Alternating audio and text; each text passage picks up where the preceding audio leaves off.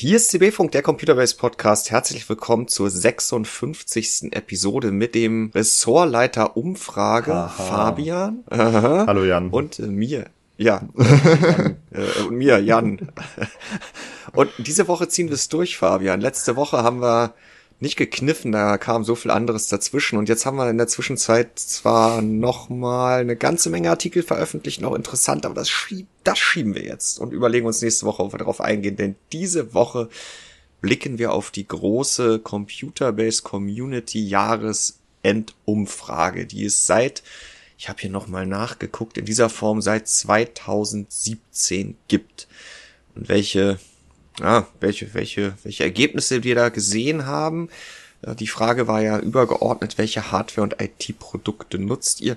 Das sehen wir uns heute mal an. Dazu passt auch deine Sonntagsfrage. Ja, da habe ich direkt einen Punkt rausgegriffen, nämlich äh, Medienstreaming. Und da haben sich auch einige Entwicklungen gezeigt, denn so eine Sonntagsfrage hatten wir vor ungefähr einem Jahr schon einmal. Ähm, und ich habe das jetzt genauso wie mit den Hardware-Umfragen und den Software-Umfragen halt generell zu dem Jahresrückblick machen, äh, genau die gleichen Fragen nochmal rausgepickt und geschaut, wie es hat sich da getan, wie waren die Entwicklungen in einem Jahr und da gab es durchaus welche, die man besprechen kann. Du hast vorhin schon äh, schmunzeln, lachen müssen, als ich gesagt habe, mit dem Ressortleiter Umfrage, denn ähm, Blick hinter die Kulissen, diese Jahresumfrage, die äh, machst ja nicht du, sondern. Die kommt aus ich. deiner Feder, ja. ja, das ist jedes Jahr eine Riesenfreude, die, ich weiß es jetzt gar nicht, wie viel, 50, 60 Fragen, die da drin sind, zu duplizieren und dann auch immer dafür zu sorgen, dass jeweils die Ergebnisse aus den Vorjahren ja noch in den neuen Umfragen drin sind. Da soll sich keiner dran orientieren, aber es ist am Ende dann doch auch, und uns wird es heute auch nützen, ganz interessant zu sehen, mhm. wie so die letzten Jahre der Trend gewesen ist. Und äh, ja, steigen wir mal ein. Die Umfrage gibt es ja immer zu den Weihnachtsfeiertagen. Wir haben immer so ein straffes Feiertagsprogramm, damit bei uns auch was los ist, wenn alle, inklusive wir, äh, den ganzen Tag nur an irgendwelchen Festtagstischen sitzen. Und seit ein paar Jahren lautet der Titel Community-Umfrage, äh, dieses Mal 2023, welche Hardware- und IT-Produkte nutzt du?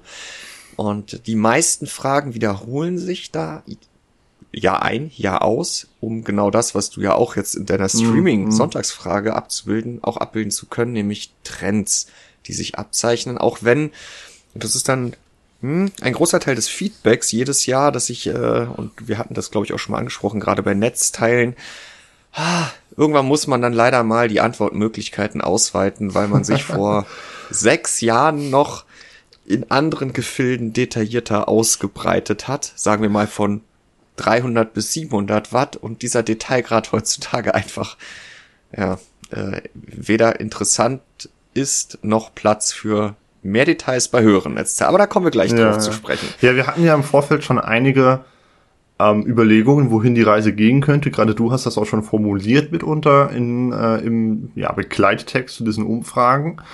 Aber das hatten wir ja gerade eben auch schon bemerkt ähm, zusammen. Da haben sich einige Überraschungen, von denen wir ausgegangen sind, gar nicht eingestellt, beziehungsweise wir waren eher überrascht, dass sich Trends genauso fortgesetzt haben, wie wir sie in den Jahren vorher schon ja, gesehen hatten. Ja, ich, ich, ich sette noch mal kurz die Stage, sagt man, glaube ich, neudeutsch. Okay.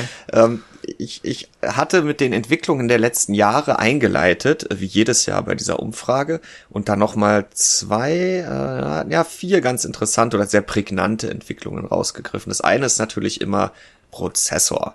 Die Verbreitung von AMD Ryzen, Threadripper oder nicht, und Intel Core X oder nicht. Da sieht man natürlich die krasse Entwicklung, die ja auch so ein bisschen den Werdegang von AMD über die letzten Jahre widerspiegelt, die sich aber bei uns in der Community immer noch mal eine Ecke deutlicher zeigt als in Deutschland gesamtheitlich und global ja. sowieso. Ein sehr AMD-affines Forum, das wissen wir.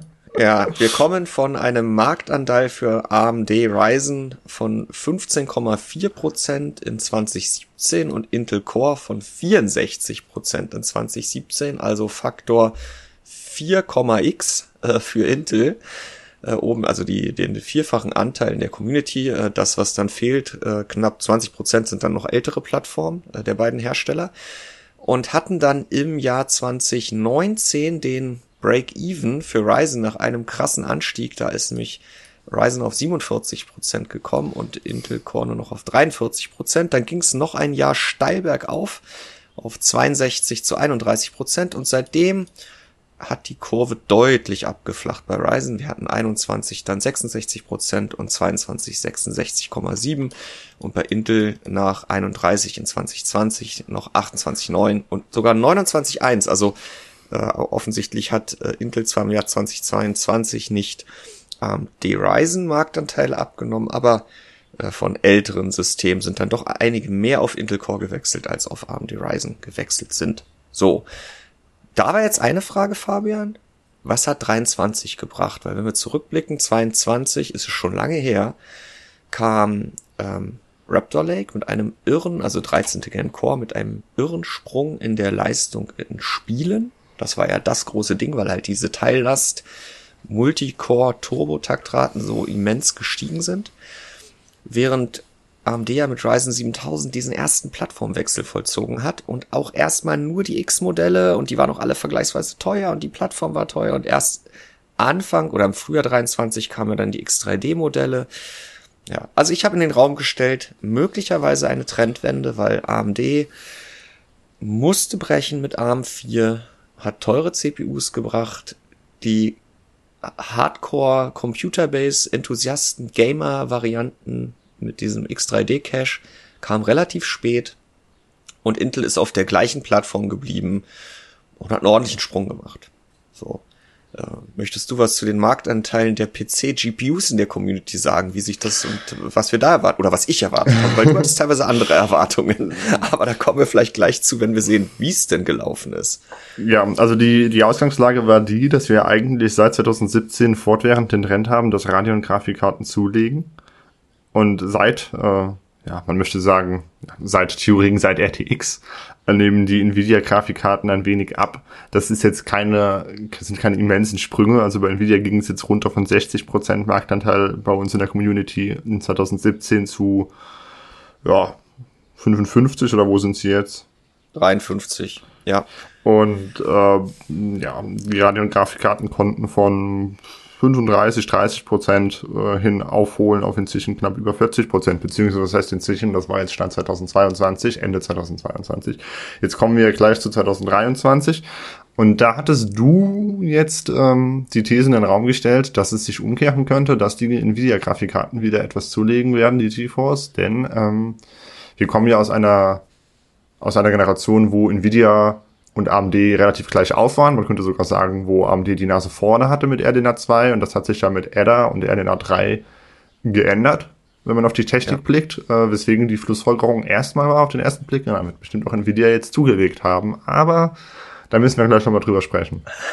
ja, genau. Ähm, und ein Gedanke, den ich noch hatte, war auch, dass ja von AMD alles unterhalb von 7.9 XTX und XT erst sehr spät nachgeschoben wurde, nämlich die 7.7 und die 7.8 kamen ja erst zu Gamescom mhm, äh, im August, beziehungsweise dann verfügbar September 2023, also kaum noch relevant für, äh, ja, für das letzte Jahr. Ähm, ja, gut, Massenspeicher, äh, können wir, glaube ich, kurz drüber sprechen, ganz interessant. Äh, die, natürlich auch die Entwicklung, die wir gesehen haben, aber ich glaube, da wird es einfach so weitergegangen sein. Wir kommen 2017 von einem Anteil von 71 Prozent für Systeme mit SSD und HDD und äh, einem Anteil von 26 Prozent von Systemen, die nur eine SSD hatten und immerhin noch, muss ich mal wild rumklicken, drei Prozent, die noch nur eine HDD hatten, hat dann die SSD den, oder das reine SSD-System hat 2020 dann mit 50 Prozent äh, ein, ein Bruchteil 0,2 Prozent die SSD- und HDD-Systeme überholt. Und äh, wir hatten Ende 22 hatten wir dann schon 60 Prozent aller Systeme der Teilnehmer in dieser Umfrage haben nur noch eine SSD und äh, nur noch 40 Prozent haben eine SSD und eine HDD und wenn man das zusammenrechnet, wird man schnell merken, da bleibt nicht mehr viel übrig, nur noch 0,3 Prozent der Systeme der Teilnehmer unter unseren Community-Mitgliedern haben auch eine HDD. Ja, ja mein Beileid an dieser Frage, Stelle. Ne? ja, und äh, dabei gibt es doch jetzt sogar Adapter, um alte SCSI-HDDs mit SSDs auszurüsten. Hatte Micha gestern ja was drüber geschrieben bei uns. Äh, aber zurück zum Thema. Und den vierten ja, wesentlichen Trend, den ich rausgegriffen hatte, weil ich es halt ganz spannend finde. Ja, das ist das Thema Netzteile, wo man die letzten Jahre gesehen hat, äh, dass äh, nachdem erstmal die ja die 500 bis 750 Watt Klasse, äh, die hatte so ihren Peak 2019 bis 2020 äh, die 300 bis 500 Watt Netzteile sind stetig gesunken und wer ist der große Profiteur davon? Das ist insbesondere Anfang ab 2019, aber dann halt steiler ansteigen zu 20, 22, 21, 22 mit mittlerweile 30 Prozent. Das ist die mehr als 750 Watt Netzteile. Gut, und da war, glaube ich, von uns beiden die Prognose. Das wird wohl so fortgeschritten sein, denn ähm, 23 hat der ein oder andere vielleicht immer noch auf eine 3000er RTX oder eine große 6000er ähm, äh, Radeon gewechselt und na gut, ähm, Ada Ah, da hast du aber auch wieder eine andere Meinung. Gucken naja, nee, nee ich, ich bin schon bei deiner Meinung. Ich hätte genau das gleiche erwartet, aber äh, ich sehe es halt nicht gerechtfertigt. Aber dazu kommen wir dann gleich, wenn wir bei den Netzteilen sind. Jetzt haben wir hier fast 10 Minuten Appetizer. Ja, aber jetzt, jetzt wollen wir das Kartenhaus steht, die Bühne ist äh, eingerichtet. Okay. Äh, jetzt können wir es einmal direkt komplett einreißen, was wir hier an die Wand gemalt haben. Wobei wir haben ja immer noch einen Appetizer. Ähm, die Einstiegsfragen, ja, starten wir oder, oder nochmal einen Schritt noch zurück. Am Ende haben mitgemacht um die 7000 Community-Mitglieder. Mhm. Das sind ein paar weniger als die letzten zwei Jahre, aber auf dem Niveau der Jahre 17 oder über dem Niveau 17, 18. Ja, also wir haben es nochmal, ich glaube, einmal zusätzlich gepusht dieses Jahr, weil ich dachte, Mensch, unter Vorjahr äh, so deutlich, äh, das darf nicht sein. Im Endeffekt hat sich jetzt nicht mehr viel genommen. Über 7000, je nachdem, welche Umfrage man sich genau anguckt, haben und teilgenommen. Nochmal zur Erinnerung, ja. das lief von, ja, du hast es eben schon gesagt, Ende des Jahres, Ende Dezember, irgendwann um die Weihnachtszeit, bis wirklich dann. Zweiter Weihnachtsfeiertag. Bis dann, äh, ja, auch zum entsprechenden 25. Januar müsste dann ja, ja, genau. Also das ist auch der Grund, warum wir erst jetzt darüber sprechen, denn vor paar Wochen waren die Ergebnisse ja noch gar nicht final. Ja. Ja, und ähm, gut, keine großen Unterschiede hat es gegeben bei der Antwort oder den Antworten auf die Frage, welche PC-Systeme hast du im Einsatz, Fabian? Da gibt es doch immer noch einen ganz entscheidenden Anteil an Nutzern, nämlich 43 Prozent, die sagen, ich habe nur einen Desktop-PC im Einsatz, ich besitze kein Notebook, während der Anteil der Nutzer, die nur ein Notebook hat, mit 4,3 Prozent wieder leicht gestiegen ist. Da gab es so eine Delle die letzten Jahre. Ja, aber im hm. Großen und Ganzen ist da alles gleich geblieben. Ne? Auch wieder mit 52,2 Prozent, die sagen, wir haben ein Notebook und ein Desktop-PC. Ähm, also keine großen ja, Entwicklungen. Genau, wenn man es zusammenzählt, äh, der Desktop-PC only und Desktop-PC und Notebook, dann, ja, wir sind eine Desktop-PC-Community. Das kann man natürlich auch festhalten, wäre auch verwunderlich, ja, nicht, weil sagen. richten wir natürlich auch über vieles um den Desktop-PC. Äh, da bleiben nämlich nur 4,6 Prozent übrig der Teilnehmer, die gar keinen Desktop-PC mehr haben. Und da hat sich die letzte Zeit auch, oder die letzten Jahre wenig dran geändert, ganz im Gegenteil. Ähm, ja, dann die große Frage, Fabian, die uns jetzt ja seit ein paar Jahren beschäftigt. Wie viel hast du ausgegeben ja. letztes Jahr? Und ähm, da sehen wir beständig, dass die Anzahl derjenigen, die 2000 Euro oder mehr ausgibt, äh, immer weiter zulegt. Also zumindest mhm. im großen Trend äh, seit dem Beginn unserer Umfragen zu diesem Thema. Und Vor mittlerweile fünf Jahren. Ja, und ja. diejenigen, die 1000 Euro oder weniger ausgeben, die mussten jetzt wieder ein wenig federn lassen. Das sind nur noch 22 Prozent, wohingegen wir jetzt halt 17 Prozent haben, die 2000 Euro oder mehr ausgeben. Pro Jahr. Woran mag das wohl liegen? Na, ich habe keine Ahnung. Ja, ja, unsere Leser werden immer solventer. Auf jeden Fall. Und ja, und es ist leider auch alles eine Ecke teurer, wenn man PC und Ich glaube, das wird es eher sein, ja. Ja, ja, und dann gibt's ja diese eine Frage, die ich jetzt, glaube ich, erst, man sieht es ja, die gab's letztes Jahr als das erste Mal, ähm, getrieben durch natürlich den Mining- und Covid-Lieferketten-Irrsinn, der ja sich extremst auf die Preise niedergeschlagen hat. Extrem. Gibt's eine Steigerung von extrem? Ich glaube nicht. Extrem auf die Preise niedergeschlagen hat mich die Frage, werden die aktuellen PC-Komponentenpreise dem Desktop-PC langfristig schaden? Entspannung in Sicht, Fabian. Da haben letztes Jahr nämlich gesagt, oder vor, also Ende 2022 haben 26, 56 Prozent unserer Leser gesagt, ja, und zwar deutlich. Das waren jetzt nur noch 44 Prozent. Ja. Ähm, ja, auf der anderen Seite ist der Anteil derjenigen, die gesagt haben, ja, aber nur geringfügig von 34 zu 41 Prozent gestiegen. Insofern so richtig entspannt sehen es mit 11 zu 14 immer noch nicht. Also tatsächlich gehöre ich jetzt zu diesen 14 Prozent. Ich war das letzte Mal noch bei, äh, bei dem, äh, ja, es wird schaden äh, in der Fraktion, aber nachdem wir jetzt das letzte Jahr über gesehen haben, ähm, wie gut die 4090 verkauft wird, sehe ich da mit den Preisen absolut kein Problem mehr. Die werden dem PC nicht schaden. Ähm. Mhm. Also es, da, daher weht bei dir der Wind. Also gar nicht, dass das Preisniveau gefallen ist, sondern dass es äh, vielerorten akzeptiert worden genau, ist. Genau, dass das, die Preise wurden ja. angenommen. Ja, nein, also ich meine, das bleibt natürlich ein Thema. Wir hatten das ja auch, äh, ich hatte ja noch mal äh, eine ähnliche Fragestellung bei der äh, Umfrage, Sonntagsfrage zum Januar und den ganzen Preisnachlässen bei Grafikkarten beziehungsweise den Super Releases. Und es bleibt natürlich ein Thema, dass die Produkte sehr teuer sind, aber im Endeffekt, soweit ich das sehe, äh, wird zwar sehr viel gemeckert, aber dann trotzdem gekauft. Und diejenigen, die High-End wollen, die sind dafür anscheinend bereit, jeden Preis zu zahlen um das Beste zu bekommen. Und diejenigen, die einfach nur einen Gaming-PC haben wollen, der das leistet, was sie halt spielen wollen in Full HD oder WQAD, also die gar nicht enthusiastisch unterwegs sind, die kaufen halt weiterhin einfach das, was sie zu ihrem Preis, den sie kaufen, den, den sie ausgeben wollen, kaufen können und fahren damit ja auch okay.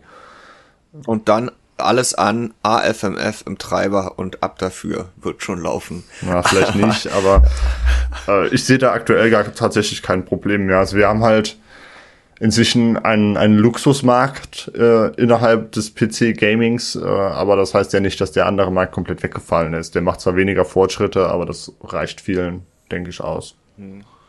Gut, aber nochmal zusammengefasst diese Frage. Ähm, 65 äh, Prozent sehen das Thema trotzdem letztendlich kritisch. Mhm, ne? Mhm. Also das äh, 85 Prozent, Entschuldigung, 65. 85 Prozent sehen das Preisthema schon noch als kritischen Punkt für den Desktop-PC als solches. Wobei das auch immer so ein Ding ist, ne? Also du kannst, glaube ich, jede mhm. Community und jede Käuferschicht immer fragen, sind die Preise zu hoch und du wirst immer ein Ja bekommen. Also das liegt ja in der Natur Genau, Sache, und ne? die Alternative, ich kaufe mir jetzt ein potentes Gaming-Notebook, ist jetzt die letzten Jahre auch nicht unbedingt. ja, also, also da sehe ich es eher schädlich. so. Wie ist der Einstieg für eine 4060 2500 Euro oder was? Ah, ja, ich glaube, nee, ah, ja, egal. Teuer. Absurd. Für 8 Gigabyte, unaufrüstbar im Notebook, ja. Ähm, dann nehme ich doch lieber die 4070. Äh, die ist dann wenigstens teurer und hat äh, auch 8 Gigabyte. Äh, was, was machen unsere Leser mit der ganzen Hardware, die sie da ja, ja ein, ja aus kaufen? Äh, die Frage finde ich auch ganz interessant, beziehungsweise die Antworten. Wie viel funktionsfähige Desktop-PCs hast du? Nicht Haushalt. Ich meine, erstmal die Frage, lesen alle dann wirklich bis zum Ende und auch die Klammer mit, aber mhm. es werden der Anteil derjenigen, die nur einen haben, fällt jedes Jahr so zwei Prozentpunkte und der Anteil derjenigen, die zwei, drei, vier oder mehr als vier Systeme haben, ja, der teilt sich dann diese zwei Prozent. Ja, das ist es ja, ne? Also die Preise können auf. Das heißt, die Leute horten Desktop-PCs. Die Preise können noch weiter steigen anscheinend, ne? Also offensichtlich ist da kein Limit.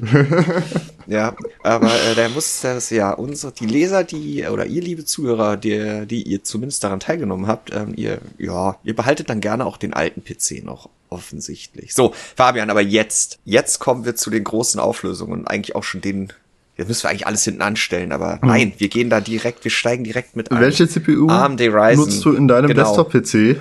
Und wir haben fantastische 71% für Ryzen und nur noch 25% für Intel. Also es ist wenig verwunderlich das schlechteste Intel-Ergebnis, seit wir diese Umfragen machen und das beste Ryzen-Ergebnis, seit wir diese Umfragen machen. Das heißt, äh, ja, die, die Schere, die hat sich halt nicht nur geschlossen 2019, sondern sie geht jetzt weiter auseinander wieder, nur halt zugunsten AMDs.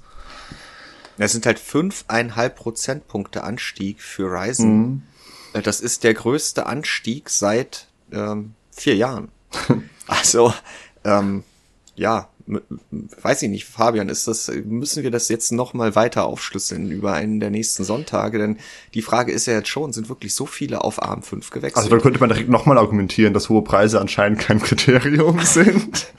Oder haben jetzt alle ein ARM4-System gekauft, die noch auf Phenom unterwegs waren äh, mhm. und sind mit einem 5800 X3D für unter 300 Euro. Es kann natürlich sein, dass sich am Ende dann, also in der letzten Lebensphase von ARM4, wobei die Plattform ja theoretisch immer noch lebt, es gibt ja jetzt wieder neue Prozessoren dafür, wenn man so möchte, dass sich dann einige gedacht haben, die letzten Jahre, ja, wir warten mal ab bis ARM5, äh, um direkt, wenn wir aufrüsten, die zukunftsfähige Plattform zu haben.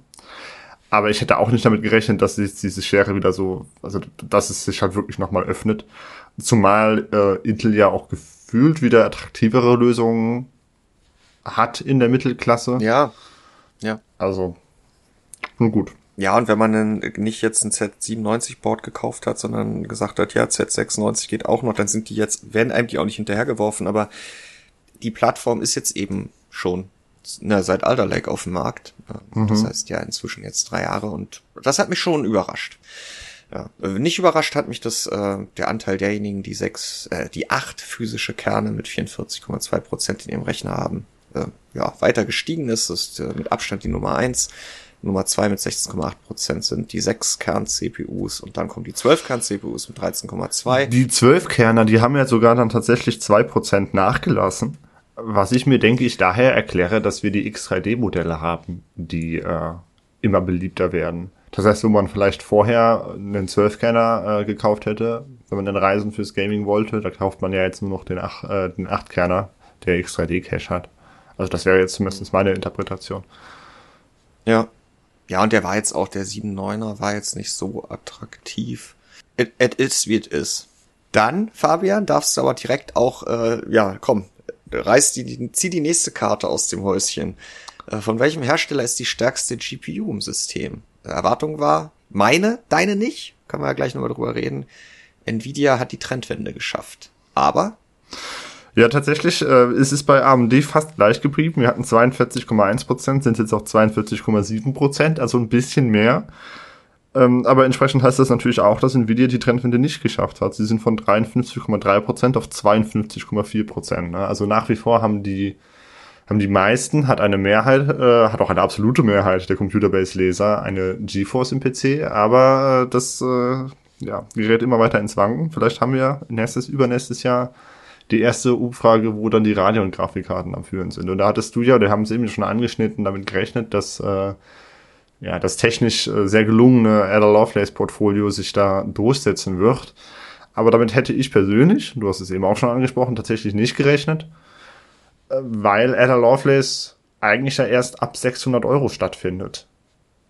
Also wir haben darunter naja. natürlich Grafikkarten, die 4060 und die 4060 Ti. Das sind aber beides jetzt keine Modelle, die, die besonders attraktiv sind oder sowas. Und äh, im Endeffekt wird der Marktanteil äh, der Grafikkarten, wenn man nicht nach dem Umsatz geht, sondern nach den verkauften Modellen geht, natürlich in der Mittel- oder Einsteigerklasse entschieden.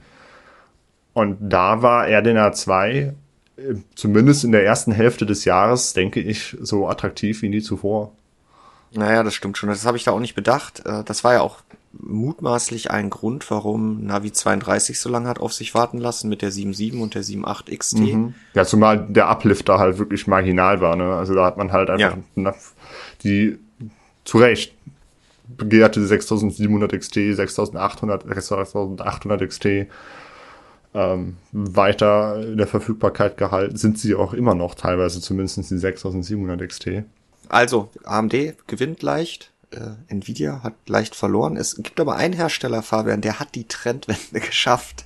Der kam von 6,3 Prozent und es geht ja hier immer um die stärkste GPU im System. Das heißt, wer wirklich nur einen Prozessor mit iGPU sein eigen nennt, der muss jetzt zwangsläufig äh, bis vor Ryzen 7000 äh, gab es keine iGPU bei Ryzen, ein Intel Prozessor sein eigen nennen, also einer Intel GPU. Das wird auch immer einen kleinen Anteil, insbesondere in der Vergangenheit, ausgemacht haben von diesen 6,3 Prozent. Dann ging es aber runter auf 4,0 Ende 2022. Ende 2022 kam ARC und dieses Jahr, Fabian, hatten wir 4,1 Prozent der Teilnehmer, äh, 7176 Community-Mitglieder haben die Frage beantwortet, äh, die gesagt haben, meine stärkste GPU im System ist eine Intel GPU. Ja, denkst du, das schlägt ARC durch? Ja, ich denke, da schlägt arg durch. Okay. Doch. So, jetzt haben wir aber das Thema Ökosystem. Nvidia GeForce RTX hat doch DLSS, Raytracing, gut, das können sie beide. ähm, wir haben äh, RT, RTX Broadcast, Nvidia Broadcast. Nvidia Broadcast das ja. nutzen wir in der Tat ja hier auch, wenn wir miteinander sprechen, mhm. um möglicherweise ein paar Hintergrundgeräusche rauszufiltern. Wobei, ehrlicherweise muss man sagen, äh, so eine Lösung hat auch der Adrenaline-Treiber zu bieten. Ja, und CUDA, ne, und halt die GeForce-Treiber an sich, also das ganze Gesamtpaket halt. Und die Frage war, ist das tatsächlich relevant beim Kauf einer Grafikkarte? Ja, und die Antwort, äh, die dann sicherlich auch einen Grund liefert, warum ähm, ja, AMD auch, wenn man, wenn Nvidia immer argumentiert, ja, aber ADA und DLSS 3 und so weiter und so fort, warum AMD letztes Jahr hinzugewonnen hat, mutmaßlich über die Vorgängergeneration, die eben preislich sehr attraktiv gewesen ist und eine ganze Menge VRAM hatte, ist, dass nur 32,7 Prozent sagen, ähm, nee, anders muss ich es auszählen, nur 23,6 Prozent unserer Leser sagen, ja, der Faktor ist wichtig bei der Entscheidung. Mhm. Ja, und das heißt ja noch nicht mal, dass das alles äh, Teilnehmer sind, die sagen, ich würde mich deswegen bewusst für eine GeForce entscheiden. Ja. Da sind sicherlich auch Teilnehmer dabei, die sagen, nee, das Ökosystem bei AMD mit beispielsweise äh, jetzt auch diesem Treiber FMF das ist für mich der entscheidende Bonus. Äh, den gibt's halt nur bei AMD und nicht Nvidia oder Linux-Nutzer, die sagen, gut, für mich gehört zum Ökosystem dazu, dass der Hersteller mit der Linux-Community seine Treiber ja, also, das, also äh, und so weiter und so fort. Ja. Also das ist natürlich ein K.O.-Kriterium, aber auf der anderen Seite ist es halt genauso ein K.O.-Kriterium, dass mir das Ökosystem, äh, das bessere GeForce-Ökosystem nichts bringt, wenn der Grafikspeicher nicht ausreicht beispielsweise. Und ja. äh, das sind natürlich dann einfach härtere, härtere Argumente. Äh, insofern ich hätte damit auch gerechnet, dass es für mehrere Leute wichtig sein wird, aber dass es im Endeffekt niemals das wichtigste Kriterium sein wird, das ist, äh, das ist, denke ich, klar. Und ich bin darüber eigentlich ganz froh, denn äh, beide, aber insbesondere Nvidia versucht natürlich mit proprietären Ansätzen die eigene Vormachtstellung am Markt weiter auszubauen und aber auch zu festigen, also da so Marktaustrittsbarrieren zu schaffen, ne? einmal GeForce, immer GeForce und zumindest bei unserer Community verfängt das jetzt aber noch nicht so. Vielleicht stößt es den einen oder anderen, was heißt vielleicht, ich gehe auch davon aus, dass es den einen oder anderen sogar eher abstößt. Ja. Also zumindest so, bei uns liest man das häufiger, dass da, ja, dass da durchaus mhm. große Vorbehalte gegenüber proprietären Grafik-Settings äh, oder Features sind, ja, auf jeden Fall wollen wir ja heute nicht alle Fragen beantworten. Ich habe nicht nochmal nachgezählt. Es müssten über 50 sein, die drin stecken. Zumindest kommt es mir immer so vor, wenn ich sie dann dupliziere im Backend. Ähm, greif dir doch nochmal welche raus, die du besonders spannend fandest. Also ich wundere mich ja, dass immer noch 30 Prozent eine separate Soundkarte besitzen. Ich meine, vielleicht bin ich einfach zu jung dafür, aber für mich ist das irgendwie so ein Schlangenöl-Ding. Da hört man noch keinen Unterschied, würde ich jetzt ganz plump behaupten. Was sagst du dazu? Mache ich mich jetzt unbeliebt? Ich habe hier eine Soundblaster X vor mir auf dem Tisch liegen und überlege seit Monaten, ob ich sie in meinen Rechner einbaue und denke dann, ja, ihr habt dann immer diese zwei, die, die, die Tor A sagt, dann braucht der Rechner mehr Strom. und Tor B sagt, aber es klingt auch besser. Echt? Tut es das? Und ja, na gut, und ich habe für mich bisher entschieden, dass es sich nicht lohnt, sie einzubauen, weil da ist Tor A. und ja, nein, nutze ich jetzt in dem, was ich tue, auch seit Jahren nicht mehr. Aber in der Tat, die, die, die der Marktanteil der Soundkartenbesitzer, der nimmt zwar stetig ab, aber wesentlich langsamer, als ich das auch gedacht. Ja, vielleicht ist das halt so ein Ding, dass die Dinge einfach nicht kaputt gehen und dann denkt man sich, ja, jetzt habe ich das Ding schon bezahlt vor zehn Jahren, jetzt nutze ich es auch, solange es noch läuft. Das kann natürlich sein. Ja, und dann hat es ja auch keinen Nachteil, außer dass ich einen Slot belege und ähm, ja, klar, braucht eine Soundkarte Strom. Ähm, es braucht PCI-Lanes oder Treiber. Und äh, braucht PCI-Lanes, ja, wobei die sind ja hier, das Ding hat ja nur so einen X-Anschluss hier, also äh, viel, viel klaut's mir nicht. Hm. Ja, Arbeitsspeicher, Fabian, da hatte ich dieses Jahr, nee, letztes Jahr, nee, vor zwei Jahren schon mal angepasst, weil da bewegten wir uns vor ein paar Jahren noch bis maximal, ich gucke mal 16 Gigabyte und mehr. Mhm. Äh, das musste man jetzt schon ein bisschen deutlicher aufschlüsseln und klarer Gewinner aktuell mit 65 Prozent sind die 32 Gigabyte und man muss, ja, dann doch auch überraschend, ähm, aber das erste Mal haben mit 15,8 Prozent zu 14,8 Prozent mehr Teilnehmer 64 Gigabyte als 16 Gigabyte. Ja. Und mit 1,3 zu 1,2 Prozent haben auch noch mehr 128 Gigabyte als 8 Gigabyte. Hm. Also da denke also. ich, werden viele, die ähm, ja äh, den, die, den Boden des Speichermarkts quasi äh, Sommer letzten Jahres mitgenommen haben. Seit dem Herbst werden Speicherchips ja wieder etwas teurer. Das war ja sehr günstig 2023 und da werden sich viele gedacht haben, wenn schon, denn schon. Ja, und dann zur SSD-Umfrage, die wir vorhin ja schon angerissen haben da äh, bin ich davon ausgegangen, aber das passt ganz gut zu dem, was du jetzt gerade gesagt hast, dass auch da sich der Trend natürlich fortsetzen wird, aber mhm. stetig, flach ansteigend, die nur SSD-Systeme weiter zunehmen und die SSD-HDD-Systeme weiter abnehmen.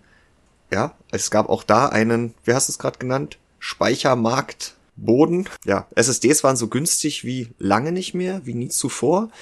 Und äh, wir haben einen, Anst einen Sprung von fast acht Prozentpunkten, nämlich von 59 auf 67 Prozent der Systeme, die nur noch eine SSD nutzen. Wobei du würdest wahrscheinlich sagen, warum haben denn immer noch ein Drittel auch noch eine HDD? ich weiß, ich habe gerade überlegt, seit wie vielen Jahren ich nur noch eine SSD im System habe, aber es sind schon einige Jahre. Aber ich bin damit ja auch nicht der Einzige, wenn man in diese Umfrage reinschaut. Ähm, HDD gehört halt ins NAS oder so, aber nicht im PC. Ist doch viel zu laut, würde ich jetzt sagen. Und jetzt, weil wir es vorhin aufgegriffen haben, Fabian, wie stark ist dein Netzteil? Bis 300 Watt ist es stabil gewesen. 2,1 Prozent. Keine Veränderung. Über 300 bis 500 Watt. Äh, deutlich eingebrochen. Von 13,3 auf 10,4 Prozent. Ja, wir waren da mal bei 35 Prozent 2017. Ne? Also der Markt, äh, der ist quasi auch schon ordentlich abgeflacht in dem Preissegment. Das hier war jetzt quasi schon ja. ein flacherer, ein flacherer Abgang, als wir ihn vorher gesehen haben. Ja, weil wenn man sich das mal in Erinnerung ruft, wir kommen ja aus diesem SLI Crossfire, keine Grafikkarte kann Speicher oder GPU heruntertakten unter, Las äh, unter, unter Windows Zeitalter, wo das ja wirklich absurde Dimensionen angenommen hat. Natürlich brauchte das nicht jeder, aber damals hatten wir ja schon diesen 1000 Watt Netzteil Run. Und das hat sich dann ja alles mit Pascal, mit Maxwell und von AMD gab es eine Zeit lang nichts oder nicht so leistungsstarkes, komplett eingedampft. Ja, dann sind wir auf deutlich geringere Klassen. Wir haben ja auch damals, als wir Netzteile getestet haben, äh, immer gesagt, über 750 Watt gucken wir uns gar nicht an, weil das ist Schwachsinn und am liebsten nehmen wir nur bis 500 Watt, weil das reicht für alles. Mhm. Das war ja mit RTX 3000 und RDNA 2, also RX 6000. Ja, man braucht immer noch kein 1000 Watt Netzteil, aber um, ähm, also mit einer 3090 Ti und einem KS konnte man durchaus ein 1000 Watt Netzteil sinnvoll recht. brauchen, aber das war dann auch wirklich das einzige Szenario, äh, das Worst-Case-Szenario und es gab ja eigentlich auch keinen Workload, wo man einen solchen i9 KS an seine Grenzen bringen könnte, konnte ne? und dann gleichzeitig noch die 3090 Ti übertaktet. Also was, welche, welche Last soll das machen gleichzeitig? Ne? Also ich lass ja keinen AVX-Benchmark laufen, während ich nicht meine Spiele spiele. Und dann ja. haben wir jetzt mit der aktuellen Generation äh, die Situation, dass die Grafikkarten ähm, wieder effizienter wurden, beziehungsweise dass wir eigentlich kein Modell mehr haben, was, also in der 600 Watt Klasse sowieso nicht. Und wir haben halt theoretisch noch die 4090 in der 450 Watt Klasse, die sie aber in der Regel auch nicht braucht. Ähm, und man kann sie sowieso sehr effizient auch mit 350, 300 Watt betreiben, wie wir ja auch damals schon getestet haben. Also insofern, ähm, und selbst wenn man sich dann ein High-End-System baut mit so einer 400 Watt Grafikkarte, wo es ja nur eine gibt derzeit, und dann auch noch einen 7800 X3D oder einen 750 X3D nimmt. Der braucht ja nur 60 Weil alles andere wäre für, ein, wäre für ein Gaming-System ja eine seltsame Wahl. Äh, dann landet man halt bei einem Gesamtverbrauch für diese beiden Komponenten von ja, 100, äh, 500 Watt, vielleicht 550, wenn man damit OC irgendwas ausloten möchte. Aber selbst wenn ich dann nochmal 100 Watt für den Rest des Systems veranschlage, ich komme ja niemals in die Nähe von nur 1000 Watt.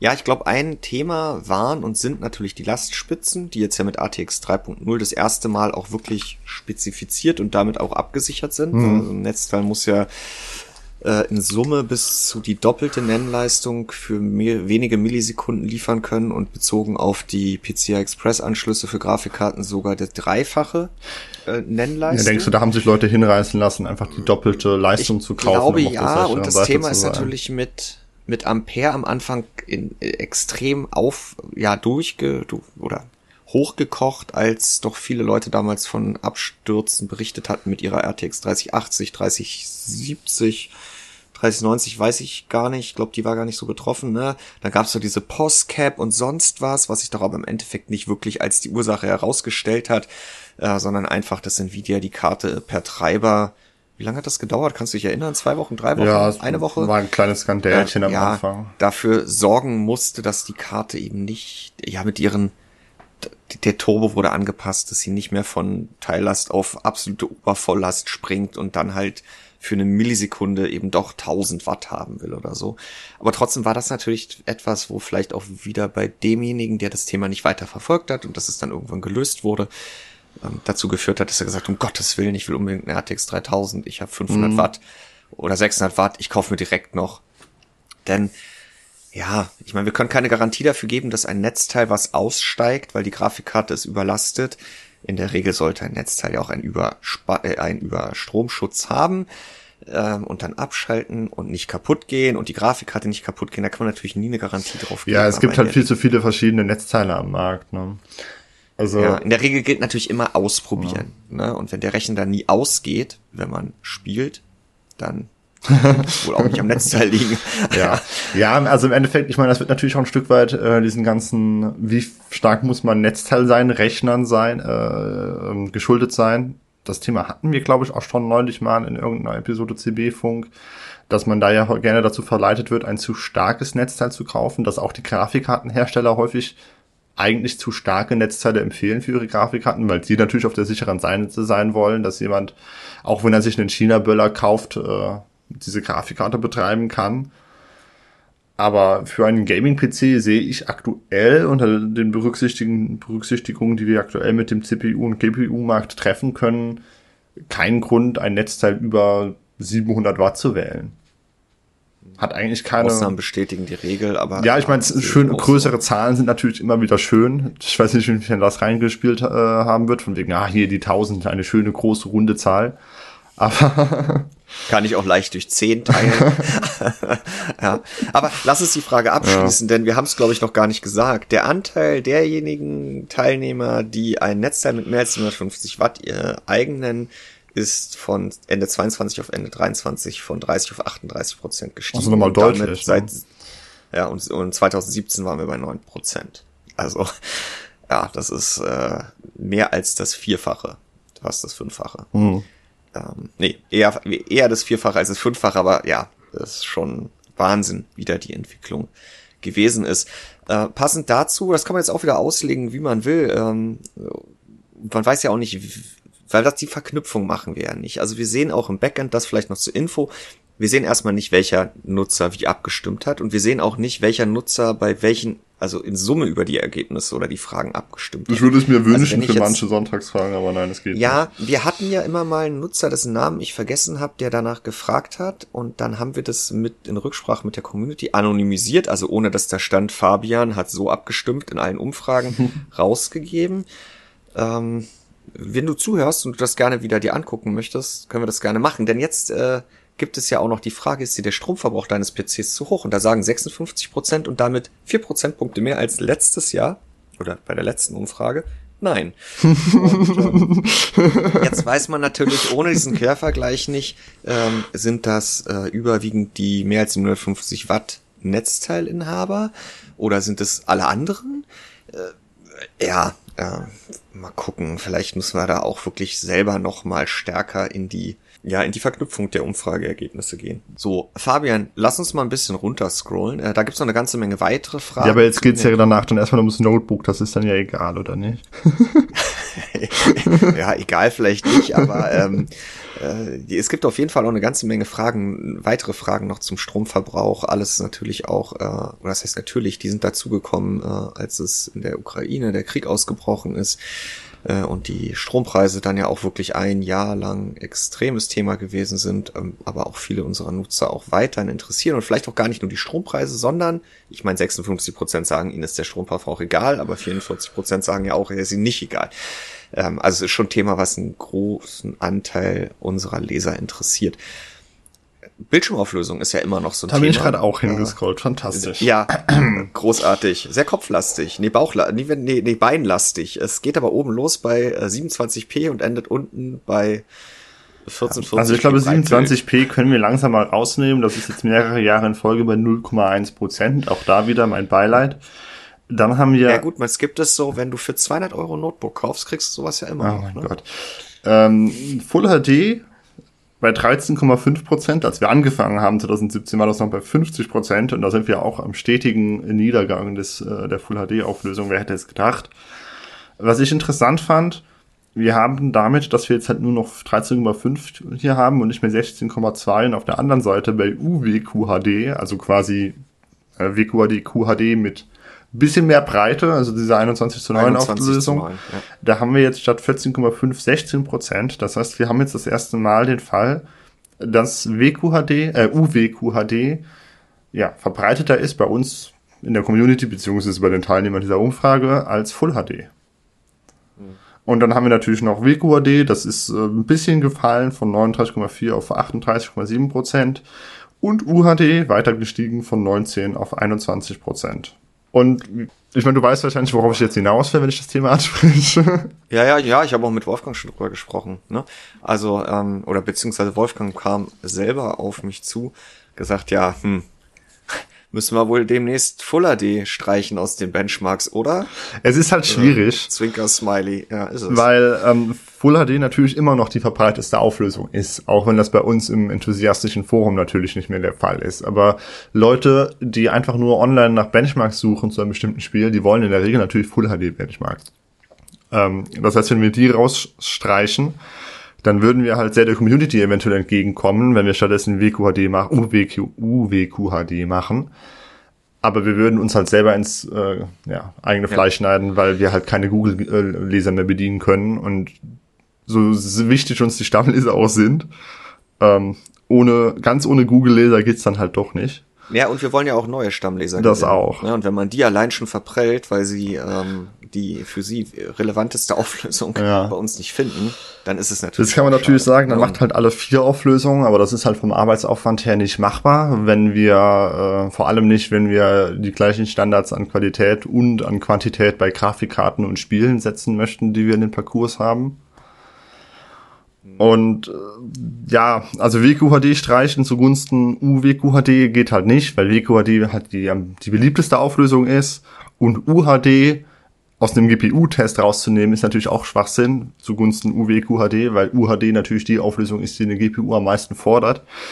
UWQHD ist da halt auch in der blöden Position, ziemlich genau dazwischen zu sein, so dass man ein Ergebnis relativ leicht immer approximieren kann. Von wegen, man nimmt halt einfach ne, das die Hälfte zwischen dem WQHD mhm. und dem UWQHD Benchmark, wohingegen wir mit Full HD halt einen Messpunkt haben, der nochmal ein gutes Stück weiter weg ist. Das heißt, wir würden halt quasi von drei Messpunkten, die relativ gut verteilt sind, würden wir einen Messpunkt aufgeben müssen, zugunsten von drei Messpunkten, die so nah beieinander liegen, dass es eigentlich Schwachsinn ist, alle drei zu messen. Was machen wir jetzt? Hm. Heute keine Entscheidung fällen. Ja. ja, also Full HD, ich, äh, ich, ich sehe es halt auch nicht, dass wir darauf verzichten können. Auch in unserer Community nutzen es sicherlich noch anteilig mehr, als da jetzt abgestimmt ja, haben. Wahrscheinlich. Das ist ein krasser Feiertagsinhalt ähm, für, für Personen, die auch wirklich zwischen den Jahren bei uns online sind, ähm, weil sie sich vielleicht auch äh, mit einem neuen Hardware, die sie bekommen haben und auch direkt wieder beschäftigen und sie nicht einfach nur nutzen, ohne vielleicht so direkt zu wissen, um was es da geht. Äh, ja, aber klar, der Trend bei uns ist eindeutig, genauso wie der Trend zu immer größeren Bildschirmen, wenn ich hier mal so drüber scrolle und immer schnelleren Bildschirmen. Also wir haben Zuwächse, nee, wir haben äh, leichte Verluste bei 144 Hertz, aber dafür Zuwächse bei 165 Hertz, 240 Hertz und sogar von 0,2 auf 0,3 360 mhm. Hertz. Ähm, während sich 60 Hertz wacker hält bei 23 Prozent, kommt äh, aus dem Jahr 2020, da haben wir es erstmal nachgefragt, von 35 Prozent. Äh, liegt natürlich aber auch wieder daran, dass, daran, dass viele UHD-Bildschirme, die man sich die letzten Jahre gekauft hat, eben gar nicht mehr können als 60 Hertz. Was immer weiter verbreitet ist, sind ähm, adaptive Bildwiederholfrequenzen, also G-Sync, FreeSync oder halt Adaptive Sync. Da haben nur noch 21 Prozent der Teilnehmer, in dem Fall haben 6632 Community-Mitglieder abgestimmt, ein Monitor, der das nicht unterstützt. Und äh, können wir auch noch einschmeißen hier, äh, spielst du mit dem Desktop-PC? Ja, 94,7% unserer Teilnehmer spielen mit dem Desktop-PC. Da kann man über dem Daumen gepeilt sagen, dass es dann Anstieg gegeben hat mit Covid. Und jetzt hält es sich. Äh, wir waren früher so bei 92 Prozent, also natürlich auch der überwiegende Anteil ja. unserer Leser, die am Desktop spielt. Und dann gab es einen 2 Prozent Sprung und äh, den haben wir bisher gehalten. Und letzte Frage zum Desktop. Und dann scrollen wir nochmal ein ganzes Stück runter, äh, um dann den Segway hinzubekommen zu deiner Sonntagsfrage. Äh, Windows 11 äh, hat sich die Krone aufgesetzt. Ja. Ende 22 von 38,9 zu 53,4 Prozent für Windows 10 hat sich jetzt umgekehrt. Ja, die haben quasi Rochade, ne? Ja, ja das äh, 54 ja. zu 37 Prozent. Das ist jetzt Windows 11 das am meisten genutzte Betriebssystem. Linux, aber auch krasser, kommen von 3,2 Prozent in 2017 auf inzwischen 7,0. Ah ja, das ist das Jahr des Linux-Desktops. es kommt. Ja, Wenn es so weitergeht, irgendwann 2030, 30er Jahre.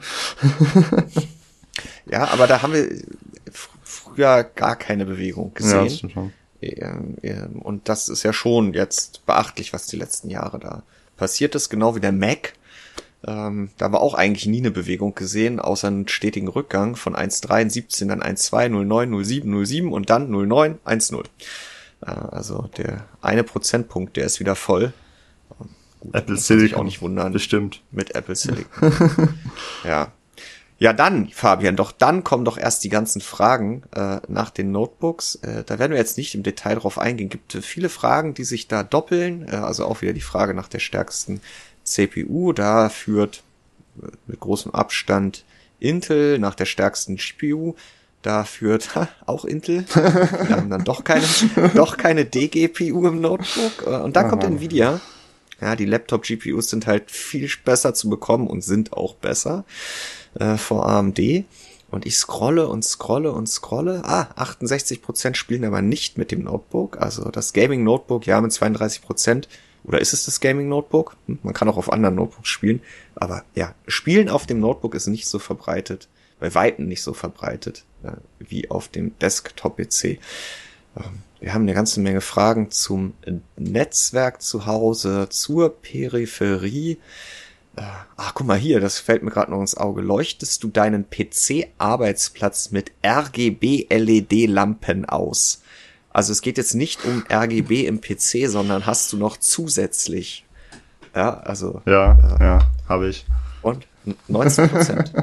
ein Prozentpunkt weniger als Ende 20. Wobei ich sie auch 21. nur nutze, damit ich ein gemütliches Licht. Ne? Also ich, das ist ja immer das Ding. Du hast ja direkt RGB-Lampen, wenn du halt äh, diese, ja, diese ganzen Smart Lighting Sachen hast und wenn du die auch nie nutzt, wenn du die auch nur nutzt, um abends halt eher so ein oranges Licht zu gestalten, dann ist es ja trotzdem RGB. Fabian, wir müssen hier noch einmal anhalten bei äh, den Fragen zu den Spielen, aber nicht zu den Spielen als solches, sondern äh, wir haben jetzt ja auch ganz neu, äh, also schon seit drei Jahren die Frage, nutzt du Upscaling in Spielen? Bist du da auch schon zufällig gelandet oder soll ich noch mal ausholen? Nee, ich bin auch schon da. Äh, ich muss doch direkt dran denken. Also wir haben jetzt zum einen hier, ja, darauf greife ich gerne zurück, 28 Prozent. Vorher waren es 18 Prozent, also äh, diesmal ein etwas größerer Sprung. Immer nur nativ spielen 35,5 Prozent. Und ja, nur wenn es sich nicht anders zufriedenstellend lösen lässt, wenn es sonst nicht läuft, 36,4 Prozent. Ähm, also zwei Drittel nutzen das und knapp ein Drittel äh, sogar sehr gerne. Ja. Äh, auch ohne Zwang, sage ich ja. mal. Ne? Also das ist. Da hatte ich mal zu fünf Jahren RTX eine Sonntagsfrage im Herbst. Und da wurde relativ klar deutlich, dass äh, die Besitzer einer GeForce-Grafikkarte deutlich lieber darauf zurückgreifen oder da aufgeschlossener sind als die Besitzer einer Radeon-Grafikkarte. Was dann natürlich auch wieder äh, im Einklang ja, zu den äh, ja, zur Qualität von DLSS und FSR steht. Also das ist auch noch interessant, das dann mal aufzuschlüsseln. Und dann ganz neu, dieses Jahr, oder ja, in dieser Ausgabe der Umfrage war, nutzt du Fake Frames? äh, hm. Ja, dein Stichwort. Also DLSS Frame Generation oder FSR Fluid Motion Frames. Äh, das ganz witzig, ist ja eine relativ neue Technologie und äh, da sehe ich, wenn ich mir die Umfrage angucke, sind wir da dieses Jahr dort, wo wir letztes Jahr mit Upscaling waren. Nämlich es sagen noch 57 Prozent Nein, generell nicht. Ist natürlich auch die Frage, kannst du es denn nutzen? Ja, weil bei GeForce bin ich ja mit allem unter RTX 4000 sowieso raus. Mhm. Das sind natürlich dann auch alle die, die da abstimmen. Sind dann auch nur noch 5.500 Teilnehmer. Vielleicht haben dann da auch viele nicht abgestimmt. Ja gut, ich kann auf der GeForce auch FSR 3, also äh, Fluid ja, aber das gibt, gab's ja Ende 2023 ja, ja, die Verfügbarkeit nur in Avatar ist, genau, nutzbar. genau, die Verfügbarkeit ist da. Ja, also ich meine 15, nee, Quatsch, 13,5 Prozent haben gesagt, sie greifen gerne darauf zurück. Wobei ich das jetzt persönlich zum Beispiel nicht verstehen kann, weil warum sollte ich also gerne, also es ist immer was im Argen, wenn man das Also ich finde, das Feature ist halt wirklich nur so ein, ja, so, so, ein, so ein Gimmick. Man nimmt es halt mit, es ist nice to have. Wenn man halt schon 60 FPS hat, dann nutzt man es halt. Wenn man noch keine 60 FPS hat, dann hilft es einem auch nicht viel. Also, Na gut, du willst mit VSync auf 144 Hertz spielen. Ja. Und hast nur 80. Okay. Ja, ja ich, ich, ich, ich meine, ich, ich will die Technik nicht schlecht reden. Äh, ich nutze sie ja auch, aber für mich ist sie halt kein ähm, Wundermittel, kein, kein Heilmittel und sie ich finde sie weniger toll als das normale Upscaling. Ist ein nettes Mittel, wenn man es nutzen kann, nimmt man es mit, aber es rettet einen halt nie. Und ähm, immerhin aber knapp ein Drittel, nee, noch nicht knapp ein Drittel, aber ähm, auch ja, ein großer Anteil unserer Community nutzt es halt ähm, gerne, wenn es nicht anders zufriedenstellend mhm, läuft. Das finde ich, das wobei das, ja, wobei dieses zufriedenstellend läuft, ist natürlich dann auch wieder, ne, das ist, ist wir erhöhen ja wirklich nur die sichtbaren FPS mhm. und das hat,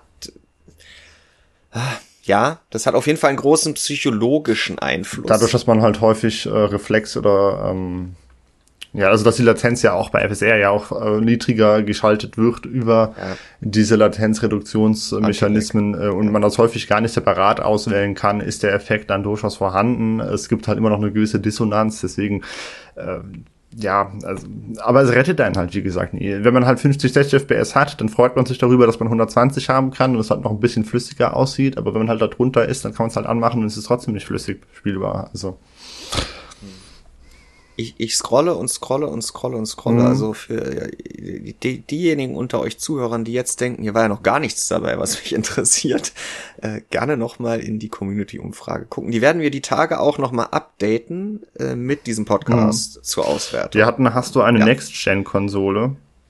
Und äh, da finde ich es interessant, äh, dass die Xbox Series X bei 6,9% steht und die PlayStation 5 bei 11,5% ähm, wo wir Und nicht bei 15 oder oder 20. Ja, wo wir aber ja vom gesamten Markt her wissen, wir hatten das ja mal, dass diese Zahlen herausgegeben wurden von Microsoft. Sony ist ja generell äh, kommunikativ, kommunikativ unterwegs, Microsoft eher zurückhaltend.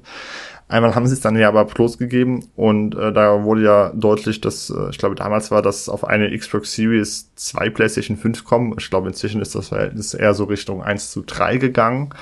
Äh, in, in dieser Hinsicht ist unsere Community dann Xbox-affiner als der durchschnittliche Markt, was mich besonders überrascht, weil einem die Xbox ja keine Möglichkeiten gibt, die man mit dem PC nicht auch hat. Ähm, die PlayStation 5 aber schon, nämlich halt die PlayStation Exclusives, die ja nur zeitversetzt auf den PC kommen. Und es haben dann die meisten noch gar keine Next-Gen-Konsole. Da hätte ich jetzt auch mit Corona, der oder der es hat eine PC-Gaming-Community.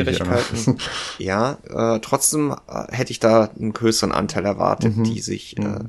inzwischen auch eine Konsole, der, also eine Next-Gen-Konsole zugelegt haben.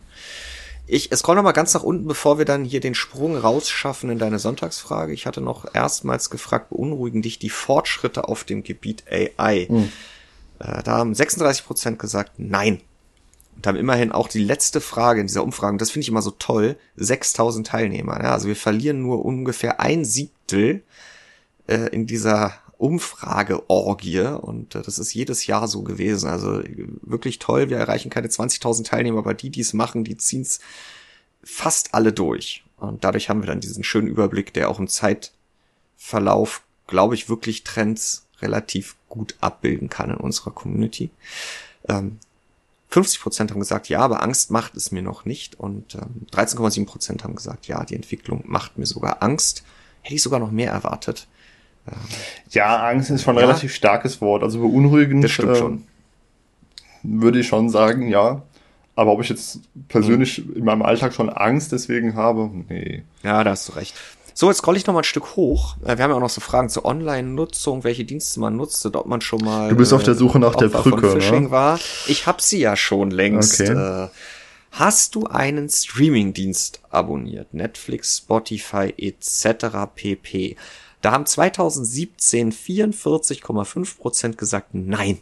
Das sind jetzt nur noch 21,5, also etwas weniger als die Hälfte. Äh, ja, einen waren mal 27,2 Prozent, äh, nämlich äh, fast gleich auf mit 28,3 ja mehrere im Jahr 2017, sind jetzt nur noch 21 Prozent, denn 57,4 Prozent sagen, sie haben mehrere Streaming-Dienste abonniert. So. Und ich glaube, für dich war auch die ganze Diskussion zuletzt um die bei jedem Streaming-Dienst steigenden Kosten und die Einführung von hm, günstigeren oder gleich teuren Abos mit Werbung. Ja. Und die, und die Geschichte mit dem Account-Sharing, das ja immer weiter unterbunden wird. Genau, denn in deiner Sonntagsfrage zum Thema, welche Streamingdienste nutzt ihr und was kostet das, da hast du diese Umfrage aus der großen Jahresumfrage als Einstieg genommen Ja. und äh, das dann ein bisschen ausgebreitet. Ja, erstmal ist ja interessant, was denn überhaupt genutzt wird an Streamingdiensten. Ähm, man kann sich natürlich schon denken, dass Netflix und Prime wahrscheinlich vorne dabei sind und ja, sind sie auch, aber im Detail haben sich da doch ein paar Unterschiede ergeben. Wir haben nach wie vor, wenn man so will, drei große Player, Disney, Netflix und Amazon und dann zwei, die auf Platz, ja, vier und fünf folgen. YouTube und Apple TV, aber dann kommt auch noch Paramount Plus. Und zwar sieht es aktuell so aus, ich gehe jetzt einfach mal von oben nach unten. Apple TV Plus, da hatten wir 17,8 Prozent, jetzt sind es 23 Prozent. Das heißt, die konnten ihren Anteil ordentlich ausbauen. Beziehungsweise es ist ja kein Anteil, aber ja, doch. Also es ist Ja. ja jetzt nicht so zu verstehen. Ähm, Man konnte ja mehrfach Genau, auswählen, also es weil ist man ja ja Multiple mehrere Choice. Äh, ach so, was man auch noch erwähnen kann, Crunchyroll von 6,9 auf 9,8 Prozent. Das sind Animes. Ähm, Disney Plus konnte stabil bleiben. Ich glaube, das sind die einzigen, die wirklich stabil bleiben konnten, von 57,3 auf 57,9 Prozent. Wo wir allerdings einen Rückgang haben bei Netflix von 77,7 auf nur noch 69 Prozent. Also hier fast 10 Prozentpunkte verloren. Und Prime Video von 79% auf 75%. Also hier auch ein leichter Rückgang. YouTube Premium hingegen von 18,8 auf 24,4% und jetzt habe ich es schon wieder übersehen, Paramount Plus. Das war bei 10%, jetzt ist es schon bei 17%. Also ich glaube, das ist das größte Wachstum, was wir hier verzeichnen können. Ja, Zumindest mal bei so den, bei den ja. größeren. Ich meine, kann natürlich sein, dass irgendein kleines Mini-Ding prozentual da stärker gewachsen ist. Nee, aber, ist es aber nicht. Ja, der einzige, der fast verdoppelt sich Ja. hat. Ja, 70 Prozent sind oben drauf gekommen, Ja. 75. Ja. Äh, ich weiß es gar nicht. Paramount Plus ist, glaube ich, ich dachte, das wäre hierzulande nur als äh, Zusatzaccount bei Amazon buchbar oder sowas. Habe ich mich noch gar nicht Ich mit weiß nicht, es das auseinandergesetzt. auch bei Magenta TV Das kann sein. inzwischen. Bin ich mir nicht sicher. Also ich habe hier angekreuzt Disney Plus und Magenta TV. Okay. Ähm, ja, also Apple TV Plus, dass das immer weiter wächst, das äh, muss ich mir vielleicht auch mal anschauen. Disney Plus habe ich auch. Prime Video auch noch, wobei da sind irgendwann vor paar Jahren sind meine Studentenvorteile weggefallen und dann wurde es ja ohnehin teurer und jetzt kommt Werbung mit rein und Dolby Vision und Dolby Atmos gehen weg. Das sind beides Sachen, die ich bei mir zu Hause nutzen kann. Und ich finde da auch immer weniger interessante Sachen. Das heißt, und die Amazon-Kreditkarte, die fliegt ja jetzt auch raus. Ähm, das heißt, da steht wahrscheinlich jetzt eine Kündigung ins Haus bei mir, bei Amazon Prime. Ja, und YouTube Premium, das nutze ich auch noch. Sind darunter Dienste, für die du nicht selbst gezahlt hast. 7,2 Prozent damit auf Vorjahresniveau sagen ja, ausschließlich. Also ich zahle keinen dieser Dienste, die ich nutze. Ja auch sagen äh, aber nur noch 32 statt 35 Prozent. Und Nein sagen inzwischen 60,5 statt 57,7. Also der Anteil derjenigen, die das Abo eines anderen mitnutzen. Und das muss ja gar nicht nicht gegen die Nutzungsbedingungen. Ja, ja, es kann auch im gleichen Haushalt ne? sein. Kann Ne? natürlich auch im gleichen Haushalt sein. Ähm, der ist auf jeden Fall leicht rückläufig. So, und dann habe ich aber konkret äh, gefragt, äh, sofern du einen Netflix-Account über mehrere Haushalte teilst, bist du von den Maßnahmen gegen Account-Sharing betroffen?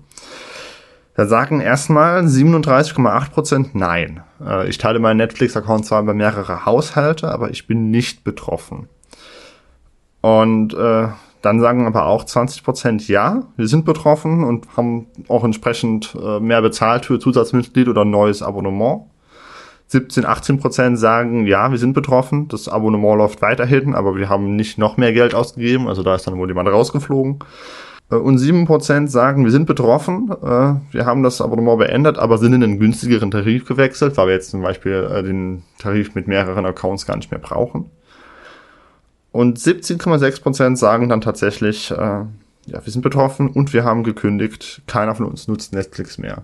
Was äh, ja auf der einen Seite 17 Prozent immerhin. Auf der anderen Seite wird das natürlich durch diejenigen, die jetzt da zusätzlich gebucht haben, wahrscheinlich wettgemacht.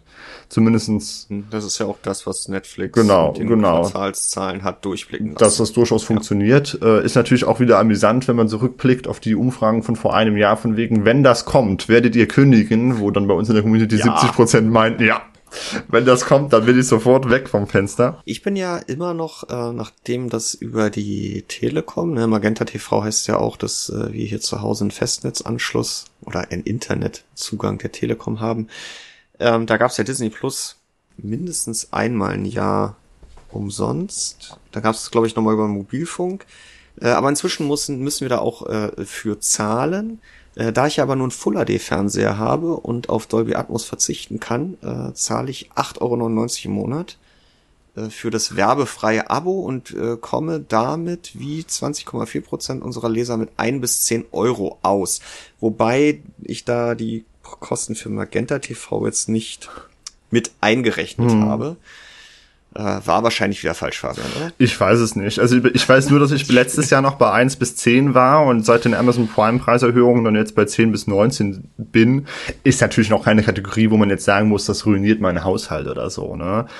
Ähm, sind auch tatsächlich die meisten mit 27,3 Prozent in dieser 10 bis 19 Euro Kategorie unterwegs. 22 Prozent haben nur 1 bis 10 Euro.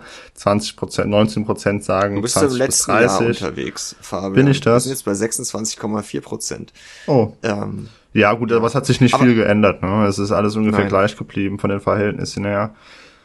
Ja, außer dass jetzt äh, 6,7 statt 5,6 Prozent mehr als 50 Euro. Das stimmt, ja, da gab es ein bisschen Wachstum. Monat. Wobei das wahrscheinlich von denen kommt, die bei 40 bis 50 weggegangen sind. Da sind wir nämlich von 4,5 auf 3,9. so, jetzt war die Frage, äh, du hast nicht gefragt, stören euch die Streamingkosten? Ähm, sondern direkt die Anschlussfrage gestellt. Ja, äh, bedienst du dich um Streaming. ja, also wie gesagt, wenn du jemanden hier fragst, gerade in Deutschland ist es zu teuer, da wirst du natürlich die Antwort bekommen, ja, es ist zu teuer. Das muss man ja gar nicht erst fragen. Genau, welche Strategien bedienst du? Hm? Du findest es nicht zu teuer, ja, du bist ich, zufrieden. Äh, mir, ich finde die 8, 9, nein, ich habe einen Streaming-Anbieter, ja, und äh, ich wollte nur schon meine Antwort vorweg. Okay. Ähm, ich habe nämlich wie die meisten, wie 50,8 Prozent gesagt, ich beschränke mich auf weniger Streaming-Anbieter und habe einige Abonnements gekündigt. Äh, das ist auch eine neue Antwort, die gab es letztes Mal nicht, äh, obwohl sie so auf der Hand ja, hat. Ja, also ich glaube, das haben viele angekreuzt, die einfach nur einen haben, aber gar keinen gekündigt haben in den letzten zwölf, ja, äh, zwölf Monaten. Das war quasi gedacht als Option von wegen, okay, es wurde letztes Jahr alles teurer, deswegen habe ich letztes Jahr einen rausgekickt oder, oder zwei. So war das also, gedacht. Wir haben halt hier im Haushalt nur Disney Plus.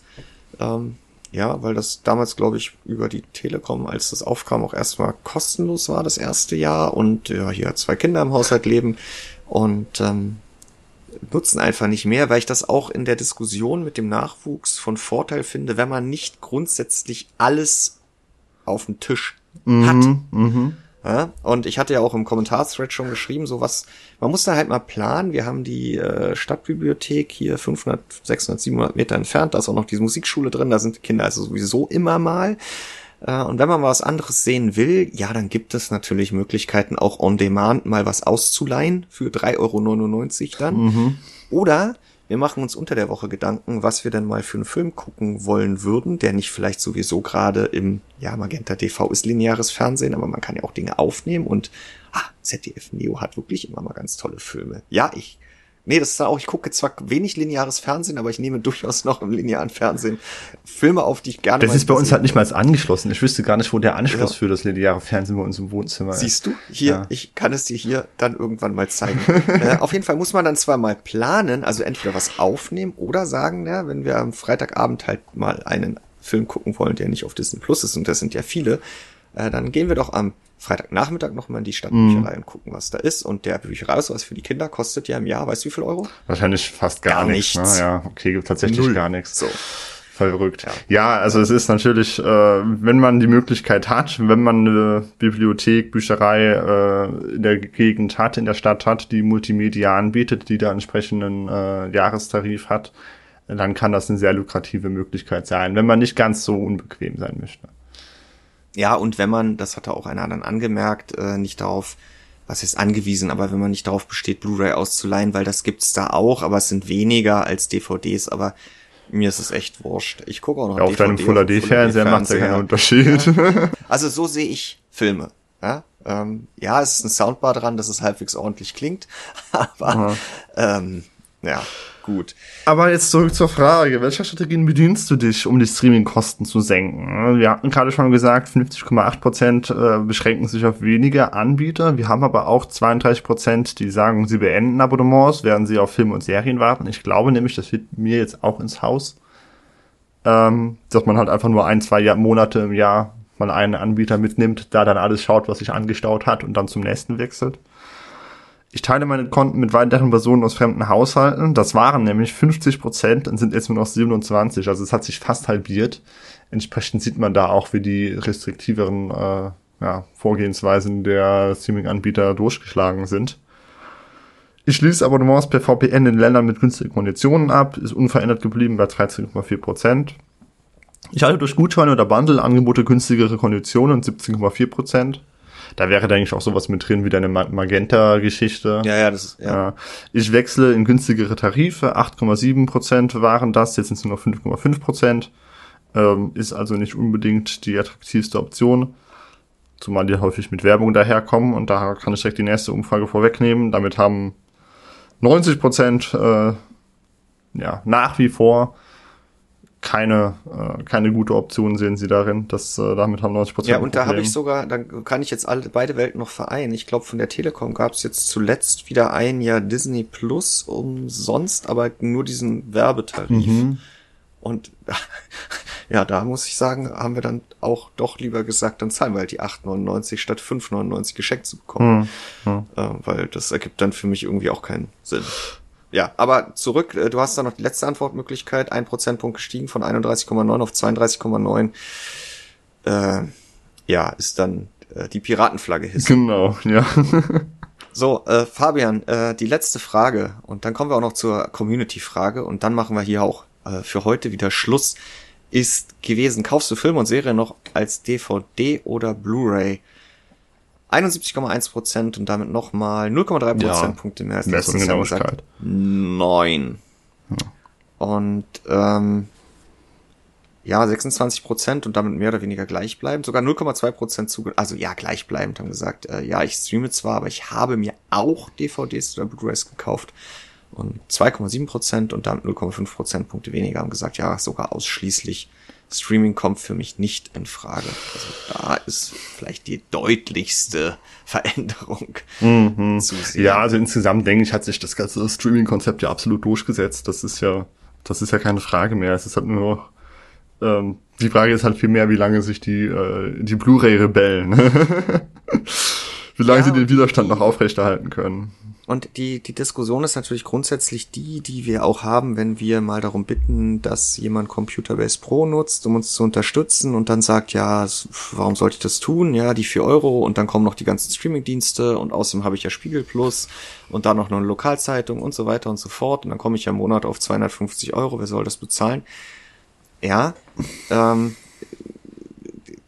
wir kommen halt, wir hatten wir hatten halt eine Zeit lang wirklich im Internet quasi alles kostenlos verfügbar, kommen aber aus einer Welt, wo ich auch nicht jeden Monat in den Kiosk gegangen bin und mir halt 15 Zeitschriften gekauft mhm. habe und jeden Tag zwei Filme ausgeliehen in der Videothek, die nur, wenn ich sie bis Mitternacht zurückgebracht habe, irgendwie 99 Cent, 1,99 Euro gekostet haben und sonst habe ich auch gleich zwei oder vier oder weiß ich nicht, vielleicht außerhalb von Berlin noch viel höhere Preise dafür bezahlt. Und Quintessenz dieses Systems, wie wir es früher hatten, war, ich hatte halt einfach nicht alles. Und ähm, ja, musste vielleicht mit, mit cleveren Strategien oder ähm, ja mit, mit Entscheidungen, die ich treffen musste, mir mein persönliches Programm zusammenbasteln, um die Kosten nicht in, ins, ins Unermessliche steigen zu lassen. Und äh, sowas gibt es ja auch weiterhin noch. Ne? Stichwort öffentliche Bibliothek. Ähm, ja, da gibt's halt nicht alles natürlich. Und äh, was weggefallen ist, ist dieses, ich, ich kaufe mir eine Zeitung und gebe sie dann meinem Kumpel mit. Ähm, ich meine, es gibt immer noch Zeitungen, kann ich immer noch machen, aber natürlich hat sich da die Nutzerschaft mehr ins Internet ver, ver, verschoben, aber ja, ähm, ich glaube, wir kommen da halt eigentlich eher wieder nur in eine Welt, wie wir sie vor 20 Jahren schon hatten und verlassen so eine, eine Ausnahmesituation, die wir irgendwie nach der Jahrtausendwende für 10, 15 Jahre erlebt haben. Und dass man wieder lernen muss, dass es eben nicht alles gibt. Das ist so eine moralische. Es man hisst die schwarze Flagge, ne? ja. So, Fabian, jetzt beantworten wir noch eine schnelle Community-Frage. Aber wir haben so viele. Die stauen sich an. Ja, wir machen aber nur eine, weil wir haben heute auf so viel Umfrageergebnisse geguckt. Ich brauche frische Luft. Okay. Welche willst du dir denn raussuchen? Mit den anderen nerv ich dich dann nämlich nächste Woche wieder. Ja, dann wähle eine, mit der du mich diese Woche nerven möchtest. Wieso schiebst du das jetzt auf mich ab? Weil du bist 20 Jahre jünger als ich. Ich glaube, dass du genauso ein Mensch bist, der es nicht gelernt hat, sich zu entscheiden, oh, ja, weil, er immer alles, weil er immer alles zur Verfügung hatte, ähm, kostenlos. Und äh, ich möchte dich in die Richtung erziehen, dass du auch mit der neuen Streaming-Landschaft, wo es nicht mehr überall alles für einen Preis gab, ähm, dass du da besser zurechtkommst nächstes Jahr. So, also, ja, stell mir eine Frage. Jetzt, jetzt bin ich gerade durchgescrollt, weil das sind alles Fragen, die irgendwo Richtung Grafikkarten gehen und die meisten davon können wir, glaube ich, mit Nein beantworten. Ähm. ja, dann sage ich jetzt Nein und du liest die Frage dazu vor. so, pass auf. Ähm, eine Frage ist aber noch, äh, geht aber nicht nur auf Grafikkarten, sondern die ist von Axi und der hat gefragt, gibt es einen technischen Grund, warum die Displayhersteller nicht auch irgendwelche Gaming-Upscaling-Features entwickeln? Ich denke, es ist sicher am leichtesten, das über die GPU zu machen, würde aber erwarten, dass ein Display es sicher auch machen kann, da die Ansteuerung der Pixel ja letztlich vom Display kommt und ja streng genommen eh immer schon eine Form von Upscaling passiert, wenn man eine niedrigere Auflösung fährt, aber keinen schwarzen Render hat. Was willst du dazu sagen, Jan?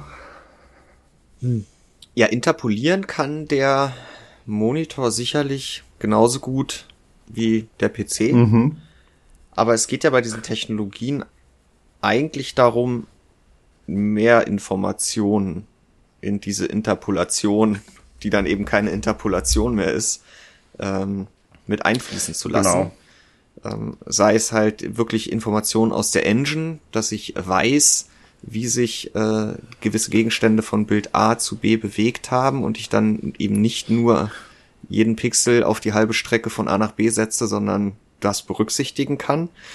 Ähm, oder sei es, dass ich ähm, über ein neuronales Netzwerk sowieso Informationen über dieses Spiel habe, ähm, wie es möglicherweise sich verhält, was es für Gegenstände gibt, wie Kontraste sich verhalten oh. und so weiter und so fort. Ja, insofern ähm, ja, der Monitor könnte das, aber ich würde, Fabian, ich weiß nicht, ich würde sogar sagen, das Treiber AFMF, also die künstlichen Zwischenbilder von AMD sind am Ende ja eben auch noch mehr als nur äh, ein Bild zurückhalten. Ja, genau. Also wenn wir auf den Goldstandard DLSS schauen, dann bräuchte man ja wirklich ein neuronales Netzwerk, das dieser Monitor vorhalten müsste. Das heißt, man müsste da wirklich noch ordentlich Hardware reinstopfen. Äh, das wird einfach die Kosten nicht wert sein, zumal es ja Lösungen gibt über die Grafikkarte. Es sind dann nur zwei Hersteller, die sich drum kümmern müssten. Bei Monitoren hätte man dann plötzlich ganz viele kleinere Hersteller, die dann mit ihrem eigenen proprietären Ansatz kommen. Äh, klar, man könnte sowas vielleicht über die Laser forcieren, aber dann würde man letztendlich so viel Elektroschrott produzieren, weil man da einfach redundante Grafikchips und Speicher und was auch immer in den Monitoren bräuchten. Die müssen ja wirklich die letzten Bilder vorhalten, äh, bräuchten also einen viel größeren ja, Frame-Buffer, wenn man so will. Äh, sie müssten darauf Berechnungen vornehmen. Die Zusammenarbeit mit der Grafikkarte müsste natürlich gewährleistet sein. Das heißt, man bräuchte quasi sowas wie G-Sync Extended auch noch. Also der Aufwand, den man da reinstecken müsste. Selbst wenn man ohne neuronales Netzwerk auskommen wollte, das machen wollen würde, wie zum Beispiel das äh, TSR in der äh, Unreal Engine oder halt FSR 3 bei äh, FSR ohne drei, sondern einfach generell das Super Resolution von AMD. Selbst wenn man das machen würde, du hast es gerade schon gesagt, das ähm, Ja, er hat halt weniger Informationen, das ist ein negativer Aspekt und äh, er hat keine Chance, Dinge zu tun, die Grafikkarten über den Treiber oder sogar im Zusammenspiel mit der Engine durch irgendeine proprietäre, nee, proprietäre, durch eine native Integration im Spiel. Ich stelle vor, da müssten Monitore noch eine API für die Spiele-Engines bekommen oder sowas. Also der, äh, es, es wäre bestimmt irgendwie umsetzbar, aber es ist so viel komplizierter, teurer und auch von, von, von, von, von den, ja, vom Ausblick auf die Umsätze, die man damit machen kann, unwirtschaftlicher, als das über die Grafikkarten zu machen oder die Grafiktreiber. Was jetzt ja als Gerücht aufgekommen ist, ist ja, dass Microsoft da irgendwas wursteln wird. Mutmaßlich mit dem großen Feature-Update. Was? Fabian, offensichtlich habe ich falsch gelegen. Ich habe neulich gesagt, auf jeden Fall kommt Windows 12 dieses Jahr. Microsoft wird es so nennen. Stand jetzt deutet ja dann doch alles darauf hin, dass es nur ein riesen Feature-Update geben wird im zweiten Halbjahr 24. So, bevor du jetzt hier aber abmoderierst, ich habe noch, ich habe noch eine Steilvorlage für dich, okay? Ja, bitte. Und zwar, ähm, Hildegunst, glaube ich, soll ich das I aus, soll ich die eins äh, aussprechen, äh, hat gefragt, im Podcast habt ihr erzählt, dass Jan die 3050 6 Gigabyte gekauft habt. Habt ihr intern ja. schon mal über eine Spendenbox für Hardwarekäufe für Tests nachgedacht? Also Spenden durch uns Leser. Also, das Thema Spenden kommt ja immer wieder auf. Ähm, das, das kann man natürlich über irgendwelche Plattformen lösen, die dann aber letztendlich auch wieder ihren Anteil davon haben wollen. Deswegen haben wir das in der Vergangenheit nicht gemacht. Was definitiv nicht geht, äh, weil wir uns an Recht und Gesetz halten und doppelte Buchführung als GmbH und damit äh, Kaufmann äh, durchführen und so weiter und so fort, ist, dass wir irgendeine Kontonummer raushauen und da irgendein Geld drauf landet. Äh, das funktioniert nicht. Ähm, oder dass uns jemand Hardware vor die Tür stellt, die uns dann ja aber auch gehört, die wir verbuchen müssen, je nachdem wie teuer sie ist, äh, abschreiben und so weiter und so fort. Ähm, deswegen ist meine Antwort auf das Thema eigentlich immer, wer uns finanziell unterstützen will, der geht auf äh, die Seite von Computerbase Pro. Ihr wisst, es ist kein sich von alleine äh, verlängerndes Abonnement, sondern ihr könnt euch entscheiden, ob ihr uns jetzt mal ganz unabhängig von der Laufzeit und ob ihr dann die Seite offiziell ohne Werbung sehen könnt und einseitige Artikel und so weiter und so fort, äh, kann sich jeder von euch jeden Tag aufs Neue entscheiden, ob er uns 72 Euro abzüglich Mehrwertsteuer, abzüglich Gebühren der jeweiligen Buchungsplattform zukommen lassen möchte. Ja, oder 36 ja. oder 4 Euro, ne? Oder 36 ist halt, ist halt oder möglich. 4. Genau. So, und ja, vier Euro äh, es ist auch Geld. Das Problem da ja. ist einfach abzüglich 90 Prozent. Die kommen überall runter, aber der beispielsweise PayPal-Gebühren ist der Anteil dessen, was bei uns dann am Ende hängen bleibt, mit Abstand der kleinste. Ja, weil PayPal da halt eine feste äh, Gebühr hat, ne? Also eine Pauschale. Ja, von 35 Cent ja. oder 39 Cent, die schon mal per se abgehen, egal wie groß die Buchung ist. Äh, wer das umgehen will oder uns da ähm, von seiner Zahlung, die immer gleich ist, am meisten übrig lassen möchte, der äh, überweist den Betrag. Das ist ja auch bei uns möglich. Oder nutzt äh, Stripe, was wir jetzt äh, auch ganz neu integriert haben. Da kann man per Kreditkarte, Apple Pay oder Google Pay bezahlen. Die absolut teuerste Lösung für uns, aber nicht für euch, ist wahrscheinlich für viele von euch die bequemste Lösung. PayPal. Äh, und deswegen ist es ja auch die teuerste. Aber mit Stripe haben wir da, glaube ich, inzwischen eine ganz gute Alternative. Und jetzt wäre ja auch noch die Sache, ihr kauft Hardware und schickt sie uns und wir schicken sie euch zurück. So eine Anfragen kommen ja auch immer mal wieder. In der Regel passiert nichts, aber was ist denn, wenn jetzt die Hardware bei DHL verloren geht? Ja, ihr habt es verschickt, ihr müsst euch selber drum kümmern. Was ist denn aber, wenn wir es euch zurückschicken? Was ist, wenn Wolfgang die ähm, Grafikkarte grillt? Wenn, ja, ja. Ist das dann immer alles in Ordnung? Er sagt dir dann, ja, ist okay, passiert halt, äh, kann ich mit der Garantie und so weiter. Und das ist ein, ich finde diese Vorschläge einfach toll. Sie kommen immer wieder. Ich finde das wirklich irre und das auch dann, wenn man das ja kurz anmerkt, viele sagen so, nee, ist schon okay und wenn da was passiert, dann aber das ist ja dann immer noch so ein theoretisches Konstrukt. Und was ist denn aber, wenn dann die Hardware verloren geht oder defekt ist? Und ich, ich möchte gar nicht in die Situation kommen, ähm, jemandem dann zu sagen, nee, aber du hast ja gesagt, das ist alles in Ordnung. Oder dann doch mit jemandem darüber, was heißt zu diskutieren und mich darum kümmern zu müssen, dass jemandem nicht Unrecht hm. geschehen ist, auch wenn es eigentlich gar kein Unrecht war. Ja, deswegen, ihr könnt uns finanziell unterstützen, da gibt es zwei Möglichkeiten. Ihr nutzt Computerbase ohne Adblocker, das ist im Vergleich zu anderen Seiten weiterhin sehr gut möglich. Guckt es euch doch einfach mal an und eingeblendete Werbung ist das, was uns schon was bringt. Und die andere Alternative ist Computerbase Pro. Verlängert sich nicht. Guckt doch gar nicht auf die Laufzeit, sondern guckt euch auf den Betrag und sagt, ja, ich will Computerbase mal was Gutes tun. Und äh, ja, dann schreibt doch vielleicht gerne noch irgendwo ins Forum, ich habe euch gerade 72 Euro überwiesen abzüglich Kosten, damit ihr das und das macht. also, ja. So, Fabian, jetzt möchte ich mal sehen, wie da die, die äh, Computerbase Pro-Nutzerzahlen jetzt bis nächste Woche durch die Decke gehen. Nach diesem kleinen Ausritt. Ich danke dir für diese Steilvorlage ja, zum Ende dieser Episode. Ja. Gut, wir sprechen uns nächste Woche. Themen werden wir mal sehen. Und bis dahin ein äh, schönes, äh, eine schöne Restwoche. Äh, es ist Mittwoch. Geplant kommt der Podcast auch heute noch. Und äh, geplant kommt der nächste dann auch schon wieder nächste Woche Mittwoch. Jawohl. Bis dann. Tschüss. Tschüss. Ciao.